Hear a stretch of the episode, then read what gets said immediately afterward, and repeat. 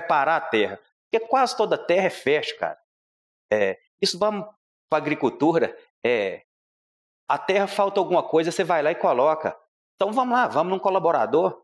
Cara, o que está precisando nesse cara? Será que ele está no lugar certo?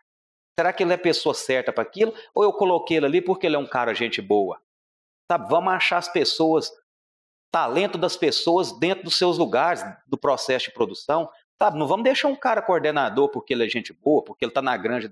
Sabe, não vamos dar oportunidade para quem não sabe esquecer e aprender, reaprender e aprender.